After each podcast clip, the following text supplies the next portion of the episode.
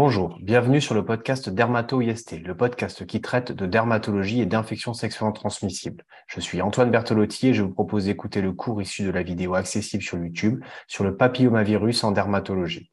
À la date d'enregistrement de ce podcast, je ne rapporte pas de lien d'intérêt majeur avec l'industrie pharmaceutique et je tiens à remercier tout particulièrement les docteurs Alban Callas, Elisa Joly et Fong Tran qui m'ont aidé à réaliser ce cours.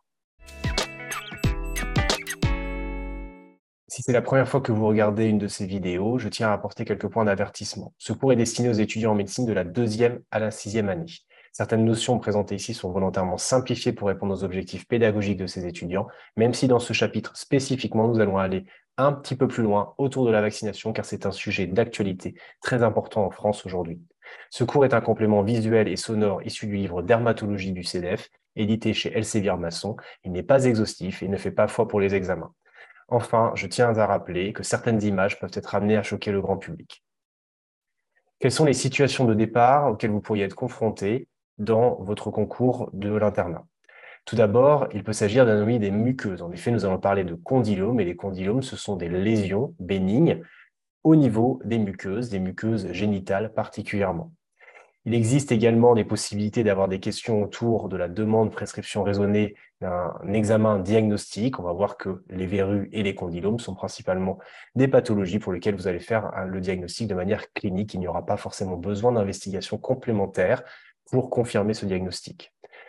On va rentrer dans le cadre des IST et on sait que euh, l'HPV est, étroitement lié au statut euh, de dépression, d'immunodépression des patients et donc il sera nécessaire de penser à faire une sérologie VIH, particulièrement devant des condylomes, mais également devant des verrues multiples par exemple. Nous sommes dans un statut aujourd'hui avec la vaccination et la vaccination de l'adulte et de l'enfant est un sujet que l'on va aborder aujourd'hui, mais c'est aussi euh, une stratégie dans la prévention et dans le dépistage des cancers de l'adulte. Et donc, ce sont des éléments qui sont très importants à avoir en tête en tant que futur médecin. Il existe également un lien étroit avec les IST à travers ce papillomavirus et donc on rentre également dans un certain nombre de questions qui pourraient aborder le dépistage et les conseils devant une infection sexuellement transmissible. Enfin, l'HPV, on va le voir, ou vous le savez déjà, peut entraîner un certain nombre de cancers, de maladies graves, et donc c'est important d'être capable de pouvoir annoncer un diagnostic tel qu'un cancer à un patient, mais également à sa famille. Quelques points de généralité sur l'HPV tout d'abord. C'est une infection cutanéo-muqueuse qui est liée à l'human papillomavirus, l'HPV, ou vous pouvez voir également écrit PVH il est extrêmement fréquent et on dénombre environ 14 millions de nouvelles infections par an dans le monde. Dans le monde, c'est près de 660 millions de personnes qui sont infectées. En France, quelques chiffres clés qui sont importants à avoir en tête. On diagnostique 3000 nouveaux cas de cancer du col, de l'utérus dans la population française, avec 1100 décès tous les ans. C'est 235 000 tests de dépistage qui sont anormaux, dont 35 000 qui sont des lésions cancéreuses ou précancéreuses. L'âge moyen de diagnostic chez la femme est de 51 ans et l'âge moyen de décès est de 64 ans. L'HPV, c'est un virus ADN encapsulé et vous allez voir, il présente un très très grand nombre de génotypes. La transmission va se faire de manière professionnelle, va se faire à travers la piscine, va se faire à travers des, infections sexuellement transmissibles et va être majorée en cas d'immunodépression. C'est un virus qui est très résistant au froid et à la chaleur. Il est transmis principalement par contact et il présente un tropisme exclusif pour les épithéliums malpighiens et va infecter les kératinocytes à l'occasion d'une effraction épithéliale ou d'une macération cutanée on va voir qu'il peut entraîner un certain nombre de lésions épithéliales bénignes, et principalement ce qui va nous intéresser ici dans ce cours de dermatologie, ce sont les atteintes cutanées, à savoir les verrues, mais également les atteintes des muqueuses, à savoir les condylomes. Je ne vais pas rentrer trop dans les détails au niveau des infections du col de l'utérus. Je vous laisserai vous euh, référer au chapitre correspondant, traité principalement par le Collège de gynécologie et d'oncologie. Il existe une transformation carcinomateuse possible, plus importante au niveau des muqueuses qu'au niveau de la peau. Et l'HPV est un co-carcinogène qui est euh, nécessaire pour certaines lésions cutanées et qui va euh, être majoré également avec euh, l'exposition aux ultraviolets, le tabac ou encore l'immunosuppression dont on parlait juste avant chez les patients transplantés VIH. Donc soyez très vigilants chez ces patients-là par rapport à toute pathologie HPV. Une diapositive assez rapidement sur euh, cette classification des HPV. Vous voyez qu'il existe un certain nombre d'HPV, un très grand nombre d'HPV, plus d'une centaine, qui sont classés en alpha papillomavirus, bêta papillomavirus, gamma papillomavirus, etc.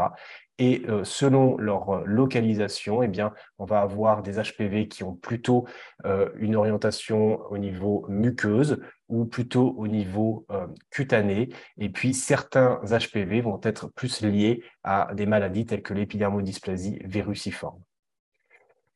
En effet, il existe une corrélation entre le type d'HPV et la clinique.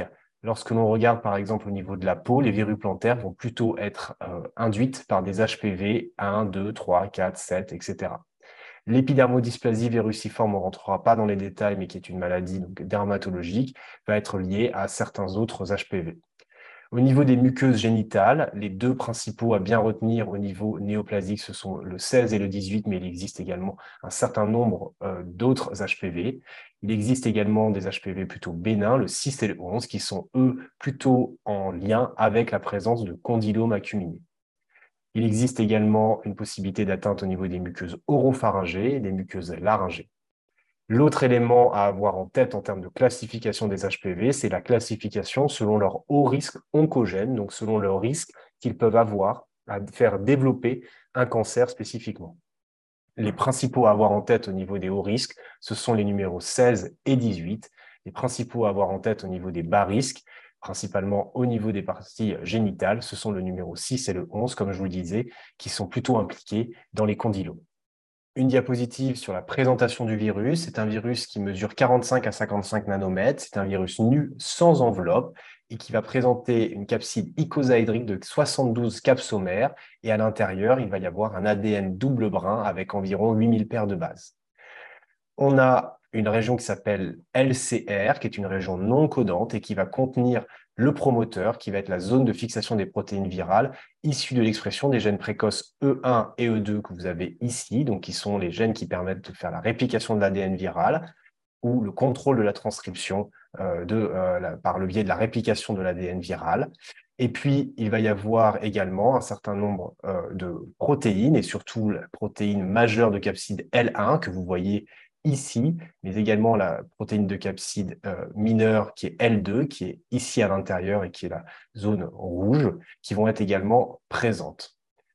Les régions précoces contiennent E6, E7, E1, E2, E4, E5. Les deux régions précoces à bien avoir en tête, ce sont les régions E6 et E7 qui sont des oncoprotéines et qui sont donc à l'origine de l'expression de cancer. Comment se déroule l'infection à HPV Vous avez donc à la suite d'un contact proche, cutané ou muqueux, la présence de l'HPV qui va venir au contact de l'épithélium. Il va y avoir une réplication virale en profitant de la prolifération de la cellule hôte et qui va être responsable d'un effet cytopathogène spécifique des kératinocytes qu'on appelle un aspect de coilocyte. Dans un second temps, vous allez avoir une persistance à l'état latent sous forme épisomale de l'ADN au sein de la cellule. Et donc, c'est une infection qui va être latente. Les patients vont être des porteurs sains. Vous n'allez pas avoir de lésions particulières. Et puis, on va avoir une intégration au sein du génome cellulaire et qui là va à présenter un risque oncogène. Vous avez ici sur ce dessin donc les différentes cellules saines de l'épithélium avec les cellules superficielles, les couches euh, intermédiaires suprabasales et basales et la lame basale. Cela peut être au niveau euh, de euh, la peau, cela peut être au niveau du col utérin par exemple. Vous avez ici la seconde phase, la phase productive, où le virus va se multiplier et migrer dans l'épithélium. Vous voyez ici les différentes cellules infectées où les points noirs sont dans les noyaux des cellules et représentent le génome viral sous forme épisomale ou intégré. Vous le voyez ici sur une coupe euh, histologique, anatomopathologique au sein euh, d'un épithélium. En termes de répartition, l'HPV est en cause dans un certain nombre de cancers. Vous avez ici les femmes sur la partie gauche de l'écran, les hommes sur la partie droite de l'écran.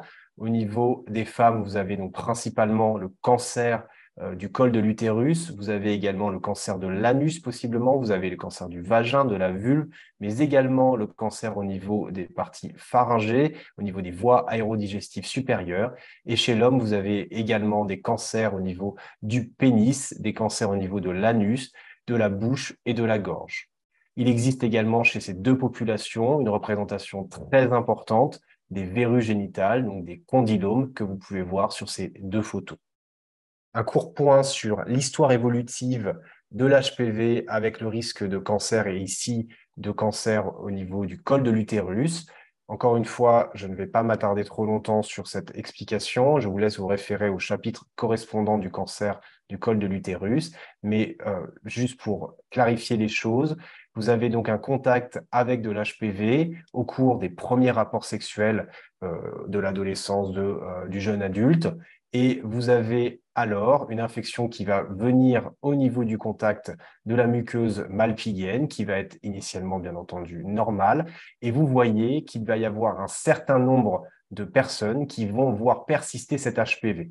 La majorité d'entre elles, 90% à deux ans, vont présenter une clairance de l'HPV, c'est-à-dire que spontanément, l'HPV va s'en aller, mais un certain nombre d'entre eux euh, vont présenter 10% vont présenter des lésions, des lésions qu'on va appeler des néoplasies cervicales intraépithéliales. Vous voyez, ce sont des lésions mineures pour lesquelles également le système immunitaire va bien contrôler les choses et va permettre une clairance spontanée dans une grande majorité des cas, mais encore une fois, un certain nombre de cas vont persister et vont se développer progressivement en CIN1, CIN2, CIN3, jusqu'au carcinome épidermoïde invasif. Vous avez aussi ici la présentation sous forme de schéma au niveau euh, anatomopathologique, et vous voyez ces cellules qui vont au fur et à mesure, parce que l'immunité n'est pas suffisante, euh, permettre au, à l'HPV de développer un cancer localement.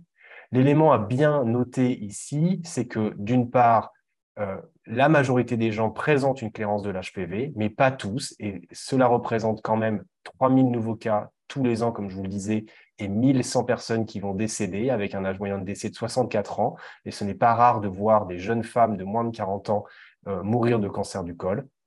L'autre élément à avoir en tête, c'est ce délai. Vous voyez, il existe un certain délai avant d'arriver au carcinome épidermoïde. Et le message clé à ce sujet, c'est que ça ne sert à rien de faire un dépistage du cancer du col trop précocement. Et aujourd'hui, ce qui est recommandé, c'est de ne pas faire de dépistage du cancer du col avant 25 ans. Alors, un point spécifique au niveau de l'HPV, au niveau génital en termes d'épidémiologie, donc c'est l'IST la plus fréquente. C'est l'infection sexuellement transmissible la plus fréquente, loin devant le chlamydia trachomatis, la syphilis, le gonocoque, etc. 25% des personnes de moins de 25 ans ont été en contact avec l'HPV. Dès votre premier rapport sexuel, vous pouvez être en contact avec l'HPV. Bien entendu, comme je vous l'ai dit juste avant dans l'histoire évolutive de l'HPV, un certain nombre, un grand nombre voient une clairance spontanée, donc spontanément l'HPV disparaît. C'est une transmission qui souvent apparaît dans les mois après les premiers rapports sexuels. L'évolution, donc la majorité des personnes guérissent, 10% vont être porteurs asymptomatiques et 1% des personnes vont présenter des lésions, et en l'occurrence ici, des condylomes.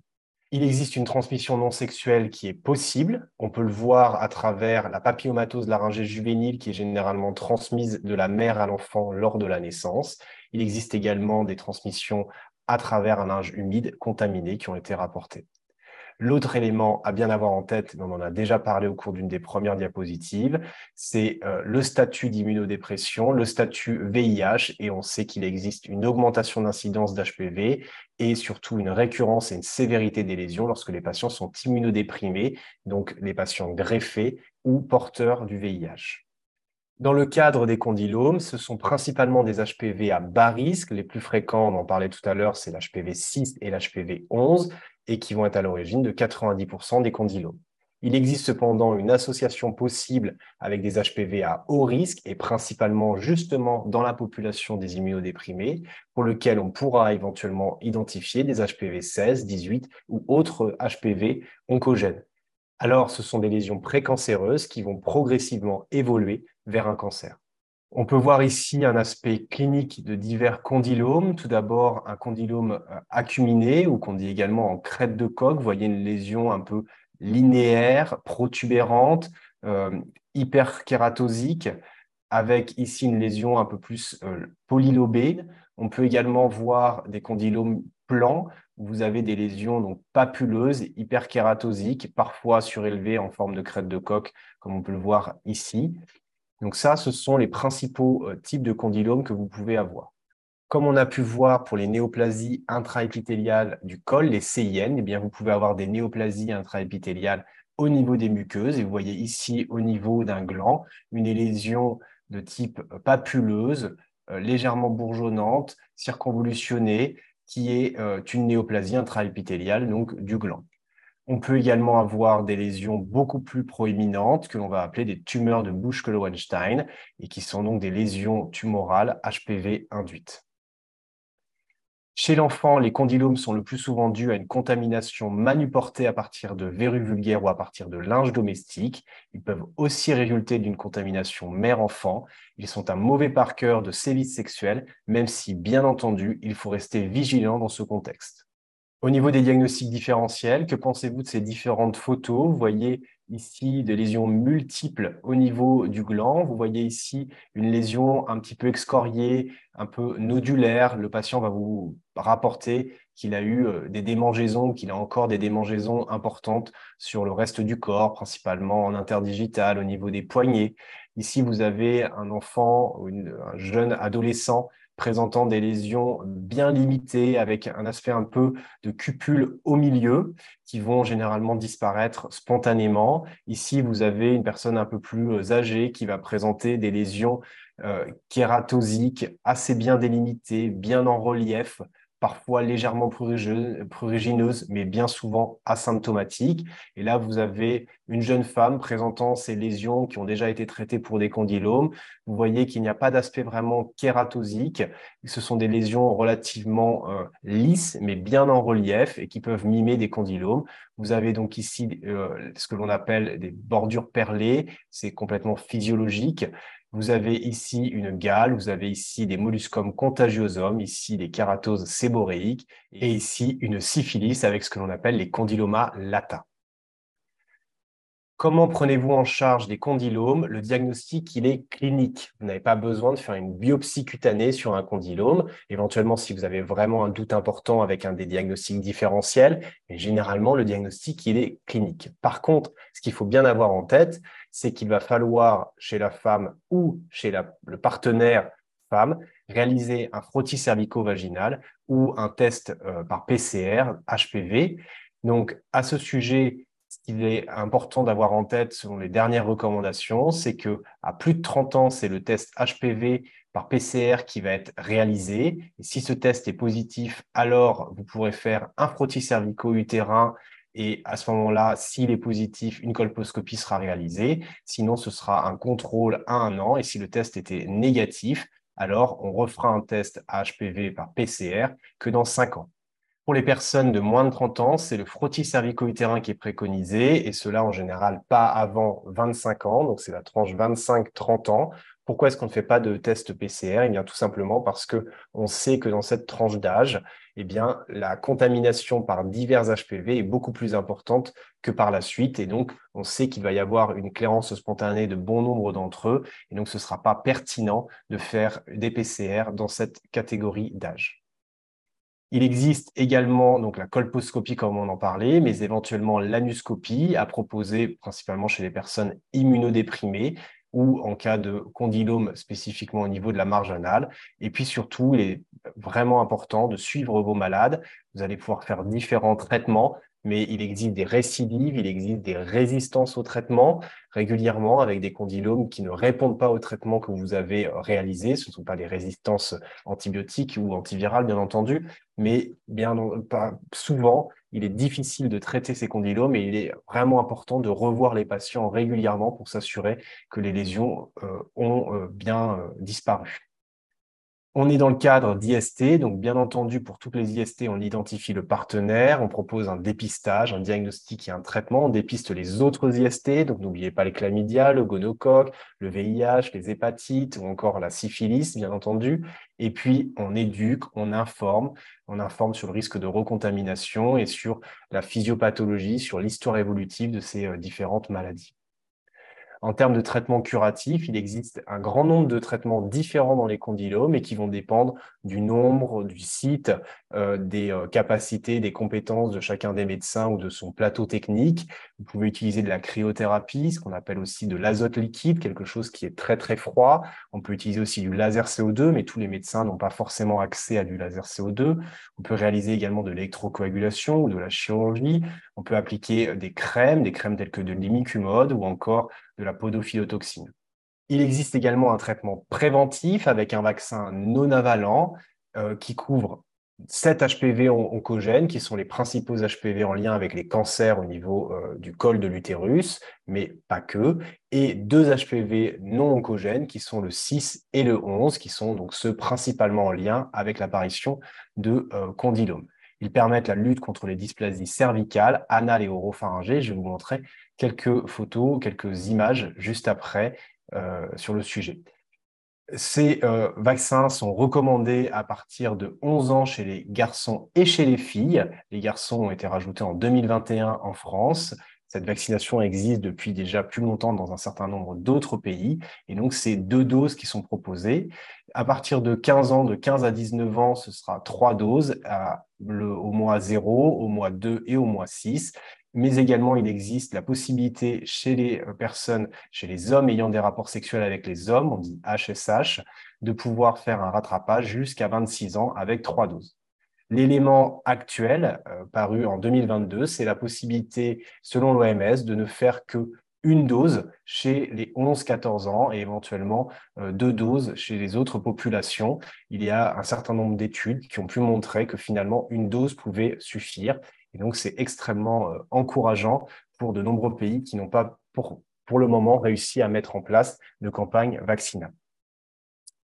Je vous propose de faire une petite aparté au sujet de la vaccination, car c'est un sujet qui est vraiment d'actualité et qui me semble être important pour euh, tous les médecins d'être au courant de ce qui se passe aujourd'hui euh, sur euh, ce sujet de la vaccination.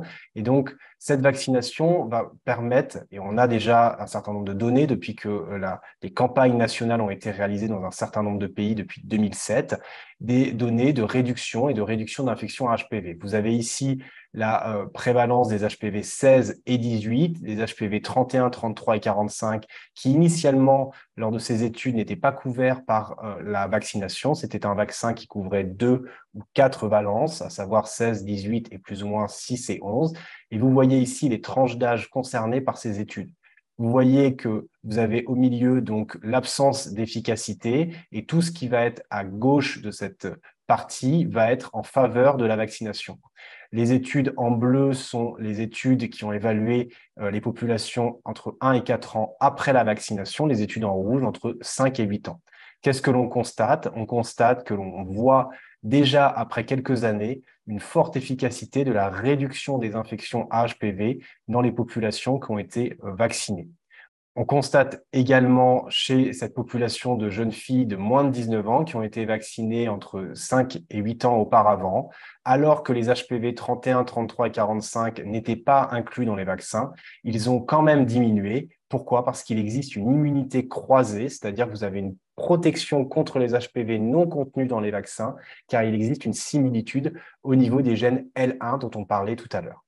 Regardons maintenant euh, ce qu'il en est pour les condylomes chez les filles. Vous avez ici en rouge les pays qui ont eu une vaccination relativement faible, à savoir moins de 50% de couverture vaccinale dans la population. Et vous avez en bleu les pays pour lesquels il y a eu une haute couverture de cette vaccination, c'est-à-dire plus de 50% de la population a été vaccinée. Vous avez ici les euh, différentes catégories d'âge, les femmes de moins de 19 ans, les femmes de 20 à 24 ans, etc. Et qu'est-ce que l'on constate? On constate que clairement, lorsque vous avez euh, beaucoup de personnes qui sont vaccinées au sein de la population, eh bien, vous avez une nette diminution d'année en année du nombre de condylomes dans ces populations. L'intérêt, on le voit, il est de vacciner le plus tôt et si possible avant le premier rapport sexuel, puisqu'on en a parlé tout à l'heure.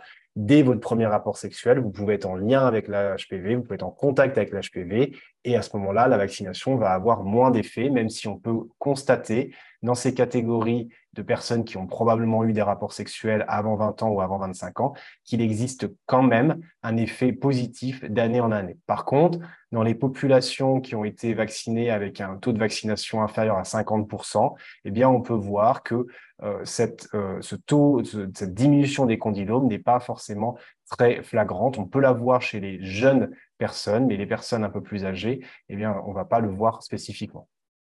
Qu'est-ce qu'il en est chez les garçons? Ce qui est très intéressant, c'est que dans ces études, la vaccination euh, pour les garçons n'était pas encore proposée. Et donc là, vous avez donc les mêmes euh, catégories euh, de, pays, les pays qui ont eu moins de 50% de couverture chez les filles et les pays en bleu qui ont eu plus de 50% de couverture chez les filles encore. Et vous voyez les catégories d'âge des garçons de moins de 19 ans, de 20 à 24 ans, de 25 à 29 ans et de 30 à 39 ans. Qu'est-ce que l'on voit? On voit alors même que les garçons n'ont pas été vaccinés, que vous avez une diminution très large d'année après année du nombre de condylomes chez les moins de 19 ans, chez les 20 à 24 ans. Ce que l'on voit par contre, c'est que si la population n'est pas vaccinée à plus de 50%, et là c'était la vaccination féminine, eh bien on n'a aucun effet chez les garçons cette vaccination, l'efficacité de cette vaccination de manière indirecte, donc réalisée chez les filles et qui bénéficie aux garçons, c'est ce qu'on appelle l'immunité de groupe. Et bien entendu, c'est pour ça qu'il a été décrété que désormais le vaccin devait être également réalisé chez les garçons. D'une part parce qu'on a vu, l'HPV ne concerne pas que les filles. On a également un certain nombre de cancers chez les garçons au niveau du pénis, au niveau pharyngé, au niveau de l'anus. Et euh, bien entendu, plus les garçons seront vaccinés, moins ils vont diffuser de l'HPV au cours de leur rapport sexuel aux femmes, et donc plus les femmes seront protégées elles aussi de l'HPV. Qu'est-ce qu'il en est au niveau des lésions précancéreuses de type CIN2+. Vous avez également une réduction. Vous voyez ici en bleu les personnes qui ont été vaccinées dans les quatre dernières années, en rouge les personnes vaccinées dans les neuf dernières années, et on voit une nette régression du nombre de lésions précancéreuses chez les femmes de moins de 19 ans et chez celles de 24 ans. Pourquoi est-ce qu'on ne l'observe pas ici, donc chez les femmes de 20 à 24 ans, 4 ans après la vaccination? Tout simplement, je vous rappelle l'histoire évolutive, ces lésions CIN2 n'arrivent pas dans l'année après le premier rapport sexuel. Ça met un certain temps. Je vous rappelle que les carcinomes épidermoïdes, l'histoire évolutive est plutôt autour de 8, 10, voire 15 ans avant de voir émerger un carcinome épidermoïde. Donc, il est trop tôt pour pouvoir totalement le euh, montrer au niveau des études scientifiques qui est désormais très intéressant, c'est qu'aujourd'hui, on est capable, mais plus spécifiquement, les équipes australiennes sont capables d'envisager dans un, délai très court une réduction, voire même une élimination du cancer du col de l'utérus. En effet, dans ces études de modélisation, en prenant en compte que les filles ont été vaccinées depuis 2007, que les garçons ont été vaccinés depuis 2013 qu'il existe une vaccination avec euh, des vaccins non avalants depuis 2018 et en normalisant selon l'âge et éventuellement selon des hystérectomies bénignes. Qu'est-ce que l'on voit? On voit deux courbes, une courbe bleue où l'on va avoir des personnes qui ont été vaccinées mais qui n'ont pas réalisé de euh, dépistage régulier par frottis euh, du, du, col utérin, et une courbe en rouge où on a une vaccination non avalante qui est associé à un dépistage régulier par frottis, hein, je vous rappelle les recommandations, soit par PCR, soit par euh, frottis cervico-utérin, eh bien, qu'est-ce que l'on voit? On voit que dès 2028, on passe sous le seuil des cas de cancer pour 100 000 femmes dans ces pays-là, à savoir le seuil qui euh, explique euh, qui détermine une éradication d'un cancer. Et bien entendu, vous voyez que quelques années plus tard, 2040, on est capable de montrer qu'on sera à moins de 2 euh, pour 100 000 cancers par an euh, chez les femmes, ce qui est assez extraordinaire.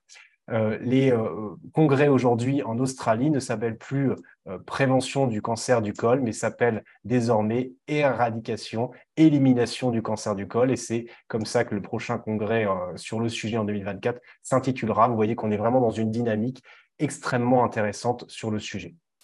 Qu'en est-il en France? Eh bien, en France, la couverture vaccinale est relativement faible on a réussi à passer la barre des 35% en 2022, mais elle a été très longtemps sous les 30% et dans certains départements d'outre-mer, elle est même qu'autour de 12%, pour ne pas citer la Réunion.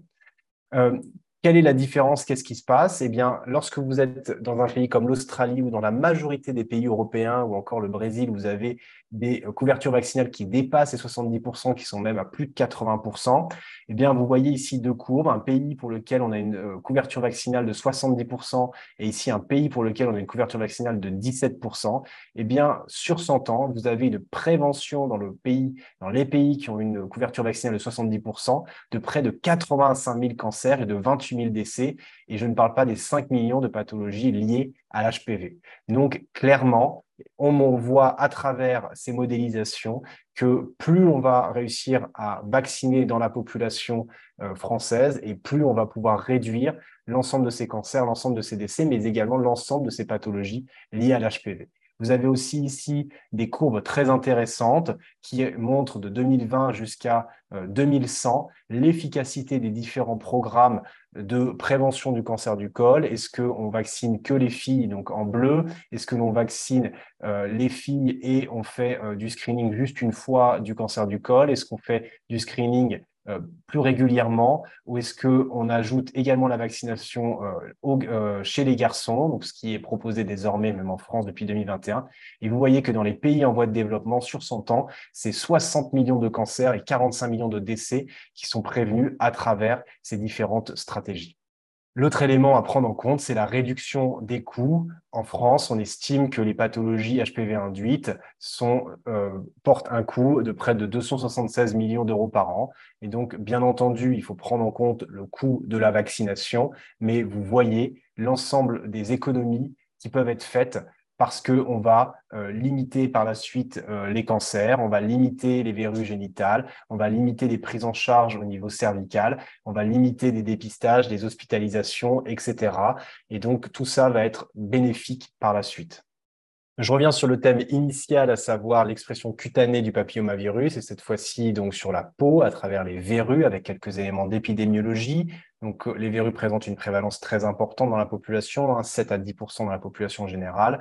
Je suis assez persuadé que vous avez déjà tous vu euh, des virus, soit sur vous-même, soit sur quelqu'un de votre famille ou des amis. Et donc, cela concerne principalement des enfants scolarisés et des adultes jeunes. La transmission, classiquement, on dit dans la piscine avec euh, des éléments euh, humides, un revêtement humide, mais également ça existe dans un contexte professionnel favorisant tel que les bouchers, les vétérinaires, l'abattoir ou les poissonniers avec des verrues qui vont avoir sur les mains et qui sont principalement causées par l'HPV 7. Il faut bien avoir en tête que l'immunodépression est un facteur clairement favorisant de ces infections HPV, en tous les cas dans leur persistance, et donc il va y avoir des infections HPV plus fréquentes et plus agressives. Notez bien que chez les greffés d'organes, donc les transplantés, l'incidence des verrues et des cancers de la peau augmente avec la durée et l'intensité de cette immunodépression, et donc il est primordial d'avoir une bonne photoprotection, puisque les UV vont avoir un effet euh, potentialisant de ces cancers avec l'HPV, et donc l'autodépistage et le suivi systématique est primordial chez ces patients. Euh, quelle est l'expression cutanée? Donc tout d'abord des verrues plantaires. On va distinguer les myrmécies. La plus fréquente donc des verrues plantaires, c'est une verrue profonde qui est souvent douloureuse, kératosique et papillomateuse, piquetée de points noirs. Alors en soi, c'est pas très grave, hein, effectivement, c'est euh, particulièrement gênant, mais il faut prendre en compte un petit peu au niveau euh, ostéo-articulaire l'impact que ça peut avoir, puisque des patients vont modifier leur appui en raison de la zone qui est douloureuse, et cela peut avoir sur le long terme des conséquences au niveau de la cheville, mais surtout du genou et de la hanche, avec des attitudes vicieuses. Et donc, ces éléments-là doivent être pris en compte dans le choix stratégique de la prise en charge de ces verrues. Il existe également des verrues en mosaïque, plutôt liées à HPV2, qui sont un peu moins fréquentes, qui sont moins douloureuses ou non douloureuses et qui sont composées de multiples verrues, comme on peut voir sur cette photo, qui sont coalescentes en un placard kératosique qui est un peu moins épais que ce que l'on peut voir au niveau des verrues plantaires. Il existe également des verrues vulgaires, et donc verrues vulgaires communes liées à l'HPV2 principalement, qui sont localisées principalement sur la face dorsale des mains et des doigts, comme on peut le voir sur cette photo. Plus rarement, les localisations peuvent être palmaires, c'est possible. Euh, et on va noter donc des élevures, des lésions papuleuses de 3 à 4 mm avec une surface hémisphérique hérissée de petites saillies villeuses kératosiques. On voit ici cette hyperkératose qui est grisâtre et on peut voir également quelques crevasses parfois. Le nombre est variable. On peut avoir juste une lésion ou des lésions plus confluentes quand elles sont nombreuses, comme on peut le voir sur cette photo. Il existe également des formes que l'on dit filiformes, multidigitées, que l'on peut apprécier à ce niveau-là, avec ici cet aspect multidigité, comme y s'il y avait plusieurs doigts. Enfin, il existe également des verrues planes. Il y a l'HPV3, présente souvent sur le visage, mais également le dos des mains et sur les membres. Ce sont des petites papules jaunes très peu en relief, brunes ou chamois, avec une surface relativement lisse hein, par rapport à l'aspect très kératosique, verruqueux que l'on avait à ce niveau-là. Euh, ce sont des lésions qui sont finement mamelonnées et parfois à peine visibles. Bien avoir en tête qu'il existe également des diagnostics différentiels. Le principal à évoquer, c'est le durillon, ce qu'on appelle également corps au pied que l'on peut voir à ce niveau-là, qui est un épaississement cutané qui est lié à un frottement chronique, hein, souvent sur des points d'appui au niveau des pieds, mais bien avoir en tête qu'il peut exister des tumeurs qui peuvent mimer des verrues, donc pensez au mélanome acromique, pensez au carcinome épidermoïde, pensez encore au carcinome basocellulaire, et puis on peut avoir des lésions euh, plus bénignes, plus fréquentes, par exemple le botryomycome, qui est un excès de cicatrisation qui peut les donner une lésion euh, pseudo-tumorale, bourgeonnante, plus ou moins saignotante et qui sont relativement fréquents. Comment prendre en charge des verrues? Eh bien, l'objectif du traitement, c'est une disparition des lésions macroscopiquement visibles. Ce qu'il faut bien garder en tête, c'est qu'il ne faut pas non plus s'acharner parce qu'un certain nombre de verrues vont régresser spontanément. Il existe également un risque de récidive de 30% chez les patients porteurs de verrues. Donc, proposer des traitements, certes, mais attention, ne vous acharnez pas trop dessus. Il y a une bonne partie des verrues qui vont spontanément disparaître.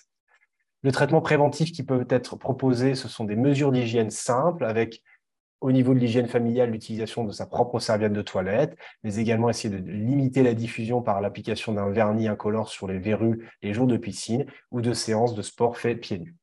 En termes de traitement curatif, vous allez pouvoir proposer des kératolytiques avec de l'acide salicylé et un décapage. Ce décapage est très important parce que vous allez voir qu'après 2-3 jours d'application, vous allez avoir un aspect un peu de pâte molle plus ou moins souple qui va apparaître et qui va finalement protéger le reste de la verrue. Et donc, si vous ne décapez pas avec une lame pour désépaissir cette partie, eh bien, les autres applications d'acide salicylé ne vont pas être efficaces et euh, ne vont pas pénétrer assez en profondeur pour évacuer la verrue.